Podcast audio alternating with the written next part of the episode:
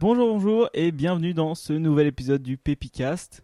Aujourd'hui, on parle de Quidly qui a pour but de faciliter le travail de demain et plus précisément de faciliter le partage du capital d'une entreprise entre les gens qui travaillent pour cette entreprise.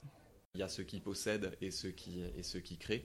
Nous, ce qu'on propose, c'est un futur où, tout ça sera réuni et où on, vient rendre la, rendre la possession, rendre la propriété à ceux, qui, à ceux qui créent en effet de la valeur.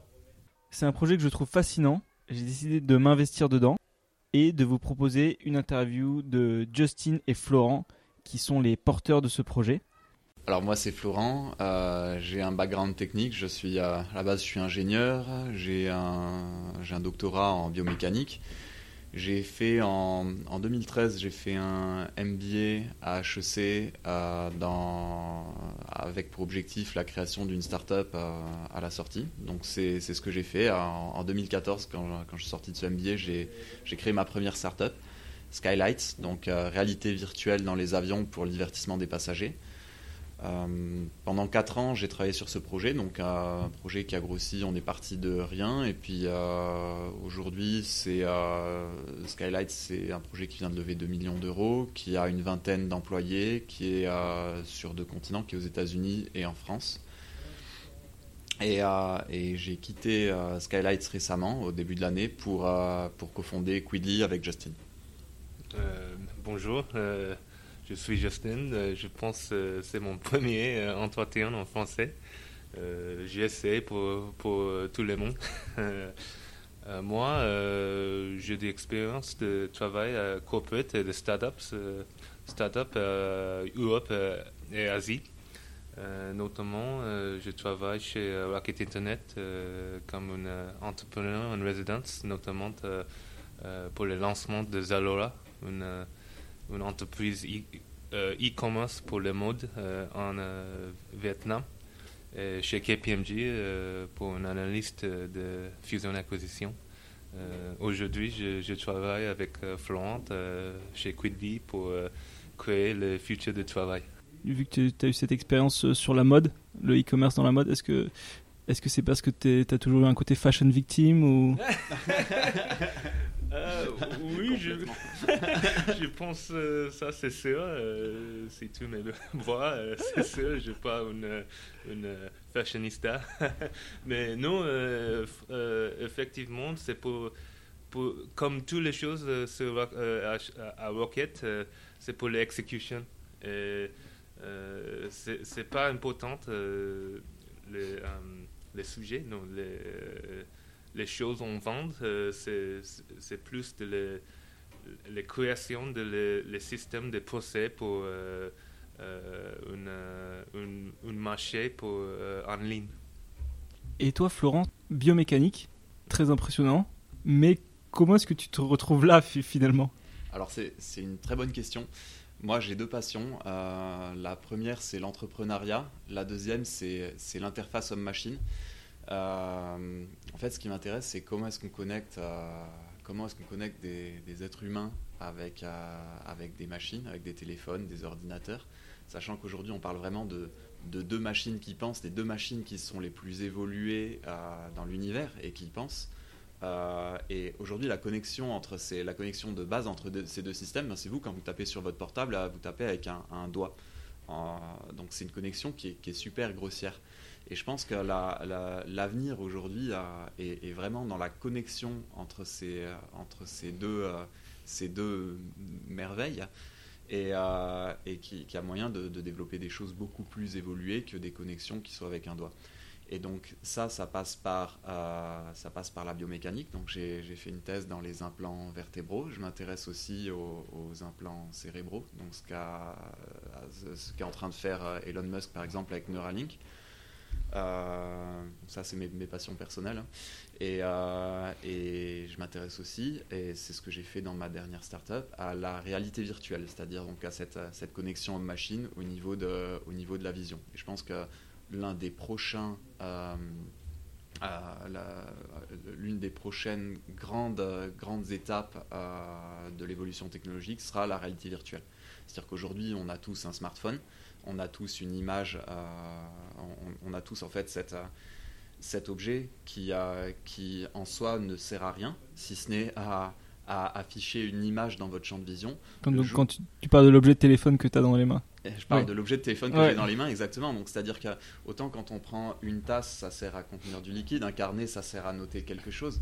Euh, quand on prend un téléphone, l'objet en lui-même ne sert à rien, si ce n'est à afficher une image dans le champ de vision. Mais le jour où on aura les technologies nécessaires pour afficher directement quelque chose dans le champ de vision à travers une paire de lunettes ou des lentilles, le téléphone en lui-même n'aura plus d'utilité. C'est-à-dire que moi, je suis un grand, euh, euh, un, grand adepte de la réalité virtuelle et je pense que c'est quelque chose qui un jour va être amené à remplacer nos smartphones tels qu'on les connaît aujourd'hui.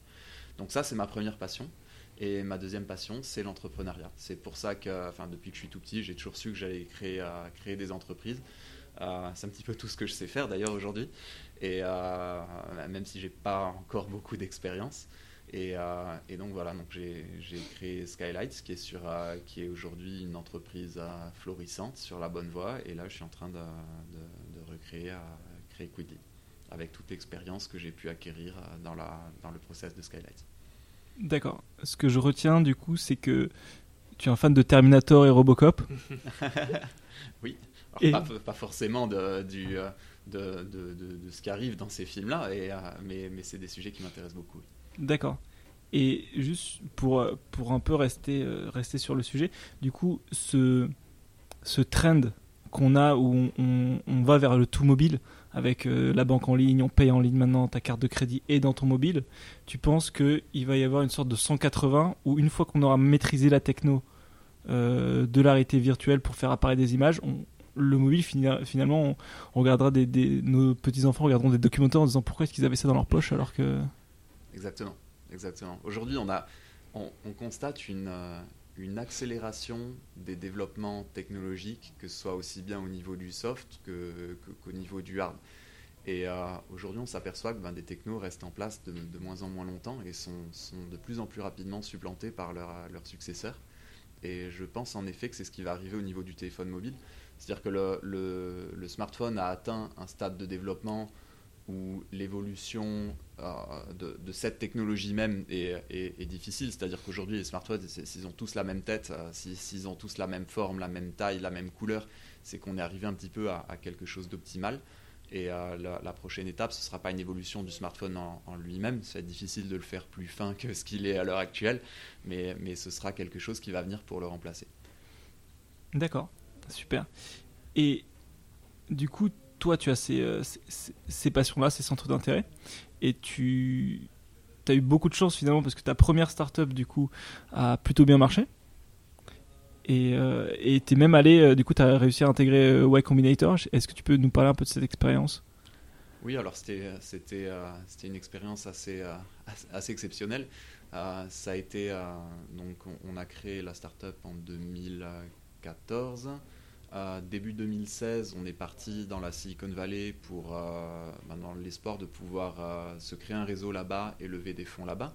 Euh, la raison pour laquelle on y est parti, c'est qu'un projet comme Skylights, réalité virtuelle dans les avions, on était les, premiers. Donc c'est un projet à, très haut risque et à très, très haut potentiel. Notre vision, c'était ben, d'utiliser le transport aérien comme un premier vecteur pour faire connaître la réalité virtuelle par le grand public. Donc c'est très très ambitieux et en, cas de succès, il y, a un gros potentiel à la clé, mais c'est aussi un projet très risqué. Euh, c'était à l'époque le genre de projet qui était quand même assez difficile à faire financer en France, ou en tout cas plus, plus, plus, plus propice à un financement dans la Silicon Valley. Donc début 2016, on est parti dans la Silicon Valley. On a commencé à, créer notre, notre réseau là-bas et on a postulé à ce moment-là pour White Combinator. Donc euh, White Combinator, pour ceux qui ne connaissent pas, c'est un, un des, gros accélérateurs de la Silicon Valley, avec euh, une, sélection à l'entrée qui est, très très difficile. On a, passé cette sélection. Je pense aussi qu'on était au, bon endroit au bon moment, c'est-à-dire qu'on était, euh, c'était vraiment euh, en, plein boom de la réalité virtuelle, donc on avait vraiment un projet très prometteur, donc qui a, parlé à, à, Combinator.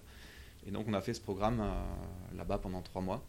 Euh, c'était assez exceptionnel, donc je ne vais, pas, vais pas vous révéler tout, tout, euh, tout, tout, ce qui se passe euh, là-bas, bien sûr. Mais en gros, ça nous a permis de, de, replonger en profondeur dans ce qu'on faisait et de nous refocuser vraiment sur le court terme. C'est-à-dire qu'à un moment, on a oublié notre vision long terme, notre stratégie, nos business plans. On a arrêté de, fonctionner sur du, sur du business plan, euh, je dirais à la française, sur 5 ans, quels vont être les revenus sur les 5 prochaines années. C'est vraiment quel est votre produit, quels sont vos utilisateurs? Écoutez vos utilisateurs, faites un produit qui leur plaît, make something people want, c'est le, le credo de YC. Et écoutez les utilisateurs, faites un produit qui leur plaît et essayez de, fixer des KPI qui vont, euh, que vous allez être capable de faire augmenter à court terme. Donc en gros, refocus sur le court terme, euh, construisez quelque chose qui plaise, qui fonctionne bien, et, euh, et construisez quelque chose qui plaise, qui fonctionne bien, et, que, qui vous permette d'avoir un nombre croissant d'utilisateurs ou un nombre croissant d'utilisation ou, n'importe quel KPI que vous avez fixé. Mais en gros, ce que vous expliquez, c'est vous avez trois mois pour euh, construire une courbe exponentielle que vous allez montrer aux investisseurs à la fin du programme et grâce à laquelle vous allez lever des fonds. Donc euh, c'est ce qui s'est passé, c'était assez intense comme programme. Ça c'était plutôt la première partie. Deuxième partie du programme, focus sur la levée de fonds. À la fin de ces trois mois, on a un event qui s'appelle le Demo Day où le CEO de Skylights, donc mon associé, a pitché devant 850 investisseurs, donc parmi les, les plus grandes de la Silicon Valley, pour lever des fonds dans les, dans les semaines qui ont suivi. D'accord, du coup ça t'a permis de, d'être dans un, voilà, un bootcamp hyper intense et de te recentrer sur le court terme plutôt que de se dire bon moi dans 10 ans on sera là etc c'est ça. Disons qu'on était on était à, à, une étape assez early stage du projet où vraiment l'objectif était d'arriver à montrer qu'on avait un produit qui, qui avait un produit qui rencontrait ses utilisateurs. Et donc c'est, c'est vraiment ce qu'on a fait. Et, euh, et ce dans l'espoir de pouvoir lever des fonds pour ensuite financer continuer un petit peu le développement de ce produit et à les montrer un product market fit sur d'autres acteurs. Donc Florent, toi tu as cette expérience de Y Combinator qui est, qui est une très belle carte de visite et toi Justine tu as celle de Rocket Internet qui est aussi euh, souvent un des, un des exemples qu'on montre si on a envie de montrer, monter des boîtes et de voir plein de business models et comme tu l'as dit de se concentrer sur l'exécution. Ce qui t'a le plus marqué chez, chez Rocket Internet? Mon expérience? Oui. Euh, bien sûr. Euh, c'était une époque très euh, intéressant pour Rocket parce que j'ai rejoint dans 2000, 2012. c'était avant les IPO. à cette époque, Rocket c'était très euh, wild, euh, sauvage, je pense. C'était avant. pour moi, c'était mon première expérience d'une startup c'est pas nécessaire, je pense, les doigts. euh, c'est euh, une start-up parce que c'est une lancée d'une entreprise, mais c'est pas une euh, vraie start-up parce qu'on commence avec euh, d'argent, de, de, ressources nécessaires pour, pour accélérer très vite. mais c'était bien pour moi parce que j'imagine, Gail, tu peux comprendre les vies pour les, les, gens qui travaillent dans les grandes entreprises notamment aujourd'hui, c'est un peu euh, difficile, euh, parce que le temps s'est fixé, euh, c'est pas c'est pas intéressant tout les, toujours. pour moi, je, je, travaille à, KPMG comme un travail de, comptable.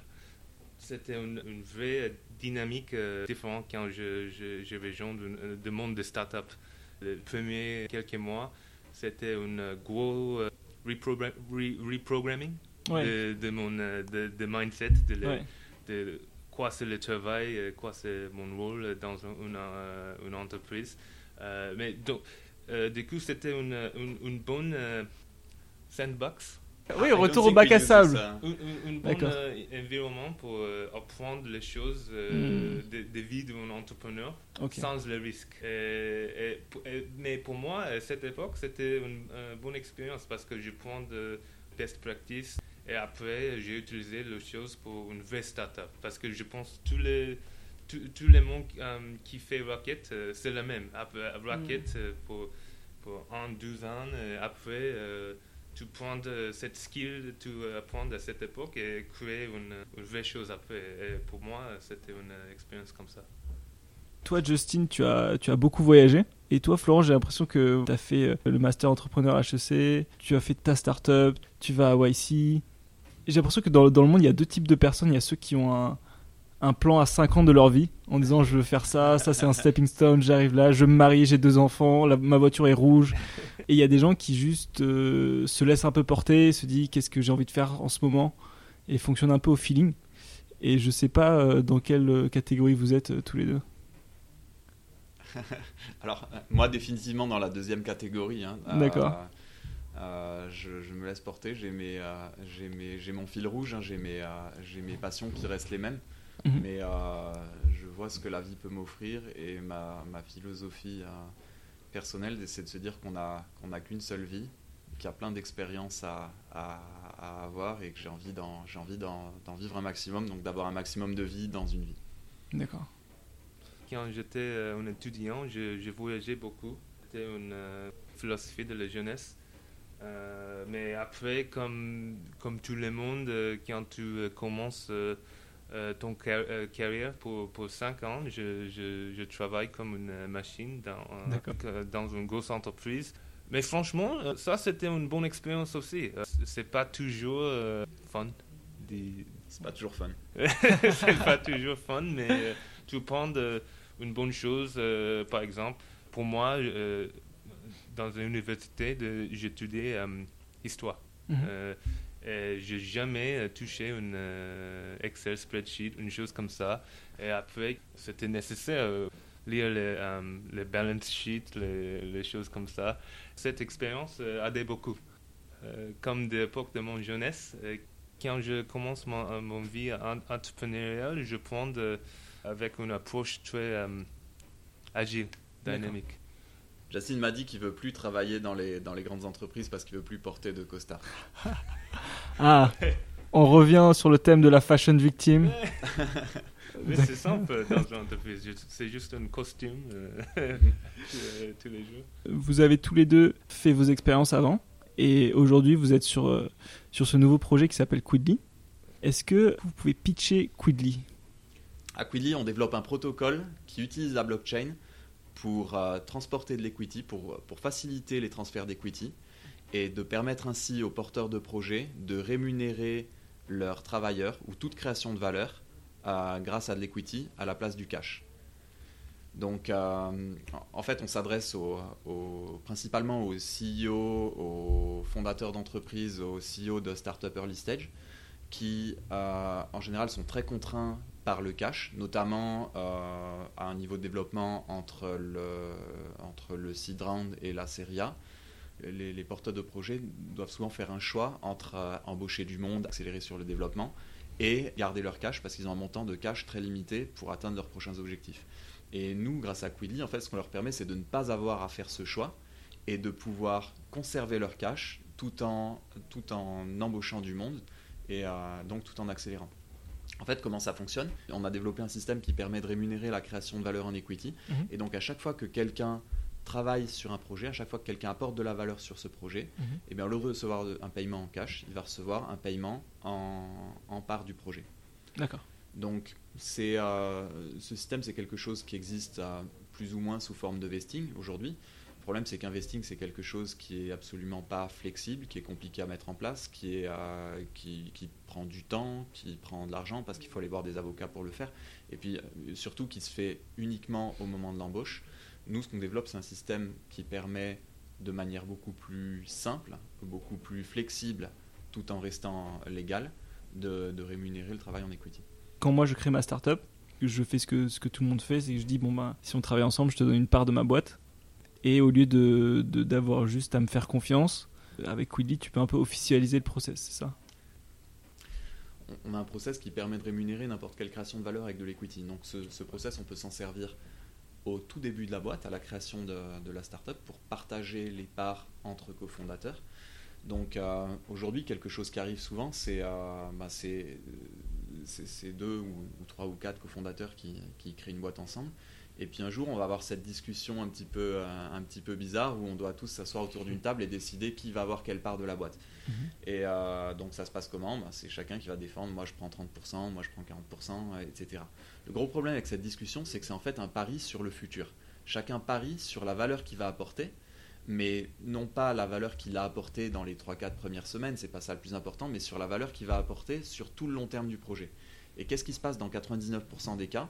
Eh bien, on a un partage qui n'est pas représentatif de, de, la suite, de ce qui va se passer derrière et de la valeur que chacun va apporter au projet. Et donc, on, a des, euh, on, a des, euh, on est obligé ben, de se rasseoir autour de cette table, de reprendre les négociations, de repartager l'equity. C'est des choses qui souvent se passent mal. Aujourd'hui, avec Quidly, on, peut utiliser notre système pour, dès le début de la société, ne jamais avoir à avoir cette discussion, récompenser chaque personne qui travaille sur le projet directement avec deux parts de la société à chaque fois qu'il y a création de valeur, et ce tout au long de la vie de la société.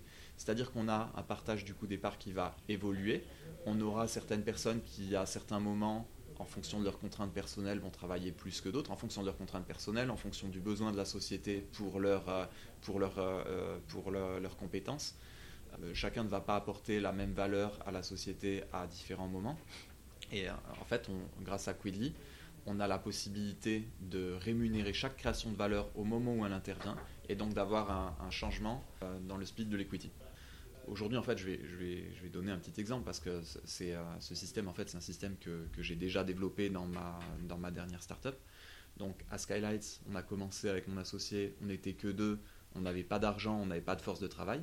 Et ce qui nous a permis d'une part de partager les parts entre nous, mais aussi de, démarrer le projet, c'est qu'on a utilisé un tel, système de partage euh, de, rémunération du travail avec de l'equity. Donc au début, juste entre nous deux, on a utilisé ce système pour partager les parts. Donc on n'a jamais eu cette discussion qui aura quoi. On a, on, a, on a eu des parts qui se sont qui se sont partagées toutes seules en quelque sorte grâce à ce mhm. système. Et ensuite, on s'est dit, bah, pourquoi pas utiliser ce système aussi pour, euh, pour euh, rémunérer les premières créations de valeur et pour pouvoir accélérer sans avoir d'argent. Donc on a commencé à payer nos premiers prestataires avec, nos premiers freelances avec, nos premiers employés aussi. Les premières personnes qui ont travaillé sur Skylights n'étaient pas payées, mais ont été payées avec de l'equity. Et ce système a tellement bien fonctionné qu'aujourd'hui, 4 ans après, après avoir levé des fonds avec une vingtaine de personnes, on l'utilise toujours. Et aujourd'hui, chacun des 20 employés est payé tous les mois en partie ou en totalité avec de l'equity.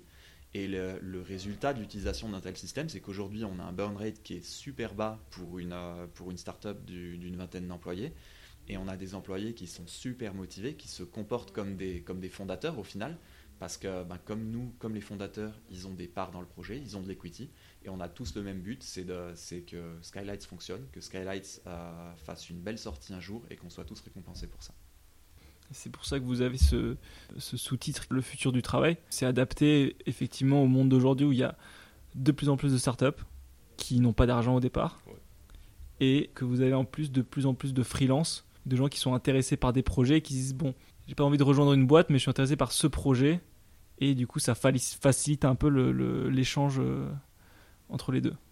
C'est qu'on vit dans un monde où aujourd'hui on n'a plus envie de travailler juste pour avoir un chèque à la fin du mois on a envie de travailler pour un projet qui compte pour nous, on a envie de travailler pour quelque chose dans lequel on croit. Et pourtant, aujourd'hui, il y a encore énormément de monde qui travaille non pas sur les projets pour lesquels ils ont envie de travailler, mais qui travaillent sur quelque chose juste parce que ça leur rapporte de l'argent. Donc on a des travailleurs qui sont, qui sont frustrés et, qui ne donnent pas l'efficacité maximum qu'ils pourraient apporter.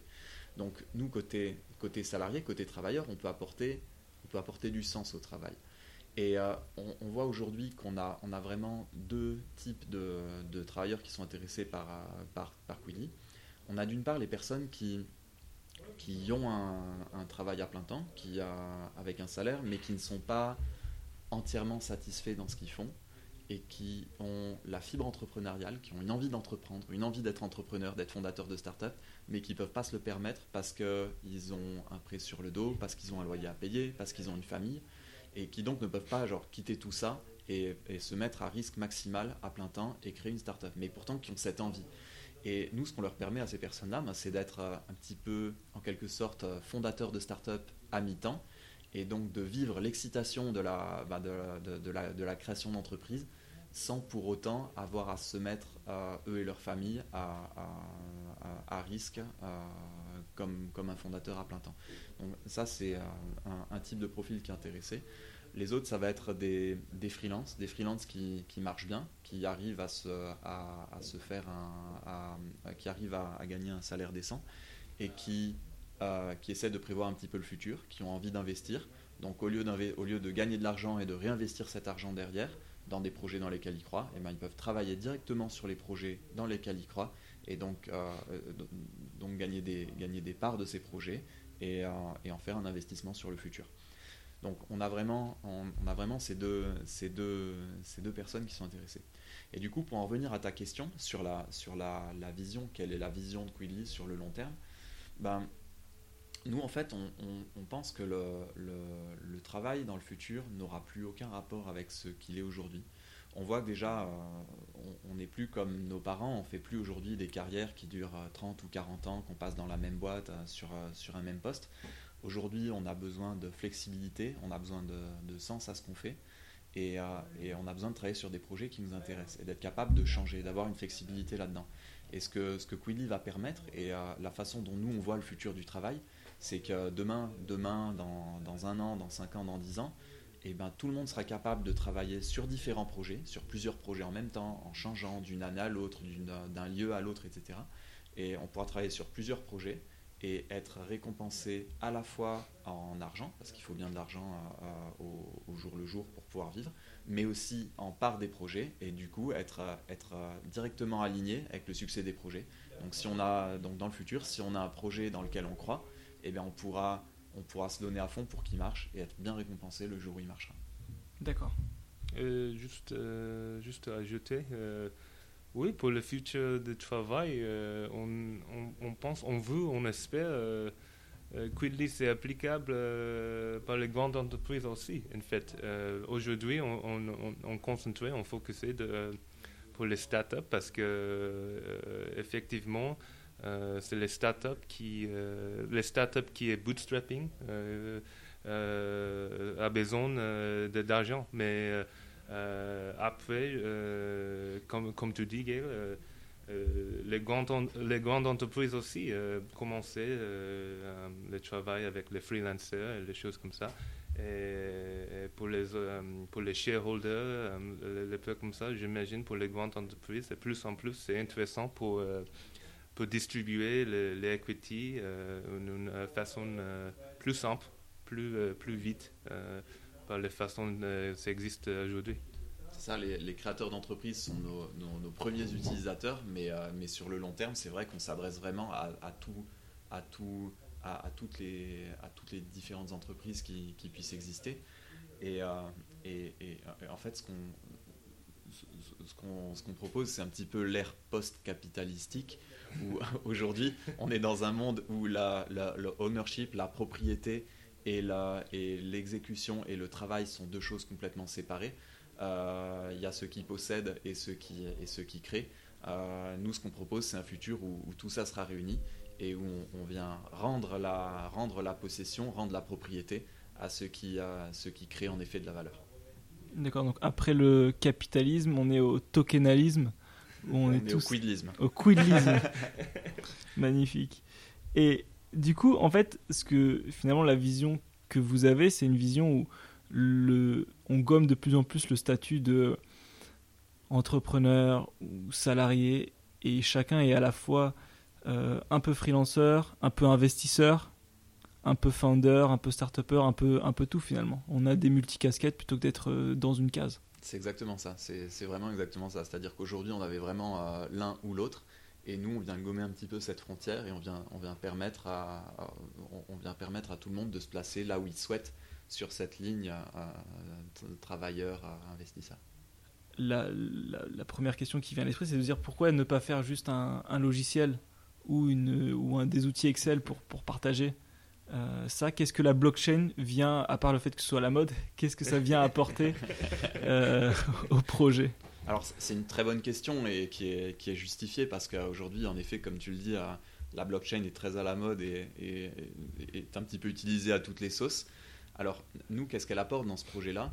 Elle apporte en fait la possibilité de pouvoir travailler en toute confiance avec des personnes qui qui ne se connaissent pas. Par exemple, demain, tu as envie de travailler sur un projet avec un développeur en Indonésie, avec un designer aux États-Unis, avec un avocat en France. Tu as besoin d'un système qui vous permette de travailler ensemble, de vous rémunérer ensemble en equity et qui vous permette à chacun de faire confiance aux autres personnes, non pas sur le fait que vous allez exécuter le travail, parce que ça, vous allez pouvoir vous en rendre compte au jour le jour, mais sur le fait que vous allez vous rémunérer en equity et que vous allez en effet tenir ça euh, dans le futur et qu'on va pas avoir euh, quelqu'un qui plus tard dans le futur va décider ben non c'est moi qui, qui détiens toute l'equity de, de, ce projet là donc ça permet de, ça permet de, construire un système de confiance entre, ces, entre ces différentes personnes.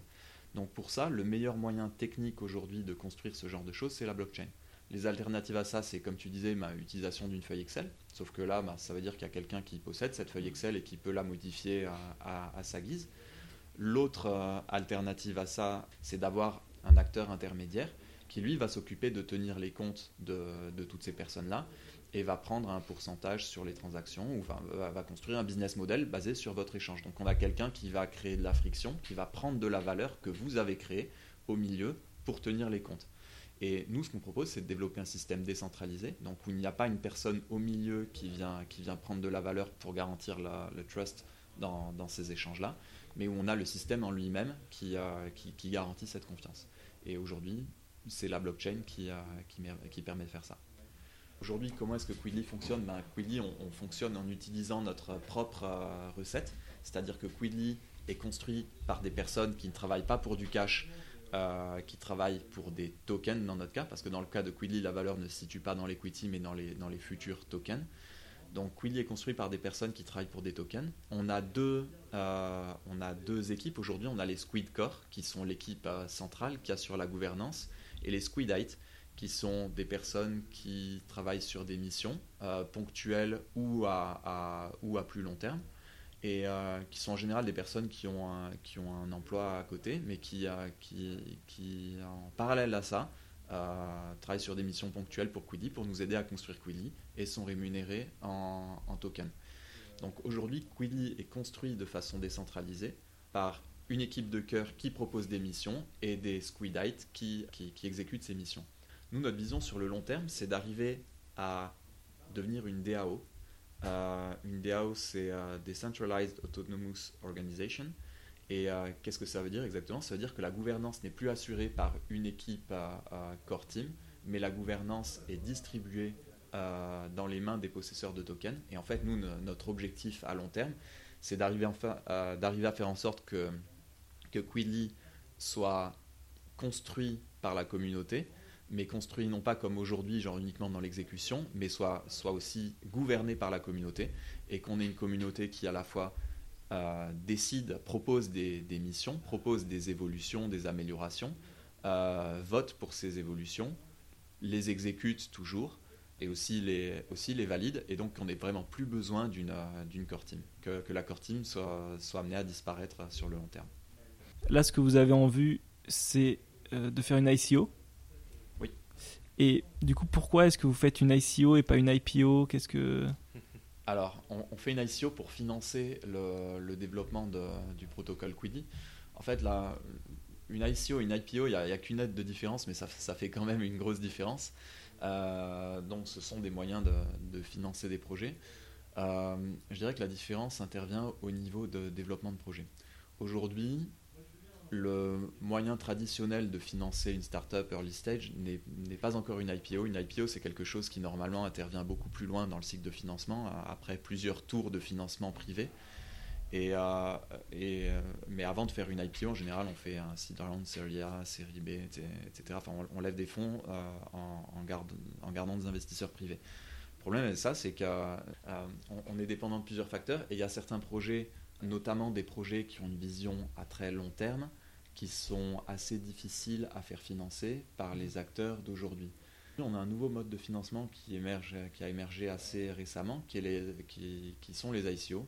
C'est quelque chose qui permet de faire financer des projets non pas par des professionnels du financement, mais par la communauté, et qui va plus se baser sur la, sur la vision, sur le long terme, sur la possibilité d'un projet de révolutionner les choses telles qu'elles sont faites aujourd'hui, plus que sur un business plan à 5 ans qui démontre une rentabilité à, plus ou moins court terme. Donc aujourd'hui, sur un projet comme Quidly, où on a une vision vraiment sur le long terme, où on pense vraiment qu'on va, qu'on va changer, qu'on va, qu'on va, qu'on va modifier la, culture du travail euh, dans le monde entier, pour ce genre de vision, euh, le financement par une ICO est aujourd'hui la meilleure solution. C'est un peu comme euh, crowdfunding, equity crowdfunding, mais dans le plus grand scope. C'est ça, exactement. Dans une ICO, c'est la communauté qui finance les projets. Du coup, votre prochaine étape, là, si vous pouvez en parler de votre, de votre Kickstarter finalement, alors, euh, ce, sera donc pour le, le dernier trimestre 2018. C'est ça, Q4 2018 pour pas que tu rates ton avion. Euh, est-ce que du coup tu peux dire euh, où est-ce que comment est-ce que les gens peuvent se renseigner ou et vu que vous avez un projet finalement collaboratif et qui est en, co-développement avec une communauté, comment est-ce qu'on peut participer et en apprendre un peu plus sur, sur le projet? Alors le, meilleur moyen, c'est de se rendre sur notre site web, donc quid.li, quid.li. Sur ce site web, vous trouvez plus d'informations. Vous trouverez notre euh, white paper, qui est une description un petit peu plus précise du, projet, et aussi des liens vers, euh, vers, différentes missions qu'on propose aux gens. Alors on a des liens vers notre euh, Bounty Program, qui est un programme de distribution de tokens, soit pour des personnes qui qui, s'enregistrent dans notre communauté, soit pour des personnes qui font des, petites missions, comme par exemple des traductions, des choses comme ça, ou soit on a aussi un board de missions où on propose des missions un petit peu plus développées euh, pour des personnes qui ont envie de nous rejoindre euh, sur des, euh, et, qui, qui, pensent, qui, enfin, qui ont envie de nous aider à construire Quidly et qui peuvent apporter de la valeur au projet. Donc, chez nous, tout le monde est le bienvenu. Si vous, si, vous avez la capacité d'une part de nous apporter de la valeur et que d'autre part vous croyez dans notre vision et dans notre culture, bien surtout n'hésitez pas. N'hésitez pas à aller voir ce board de mission, n'hésitez pas à trouver une mission qui, vous, intéresse, ou même si on n'a pas, à, nous envoyer un petit email et à, nous faire des propositions. Et encore une fois, toute personne qui peut nous apporter de la valeur est la bienvenue. Super. Bon, bah, on, va, on va terminer là-dessus alors. Merci Justin, merci Florent. merci, merci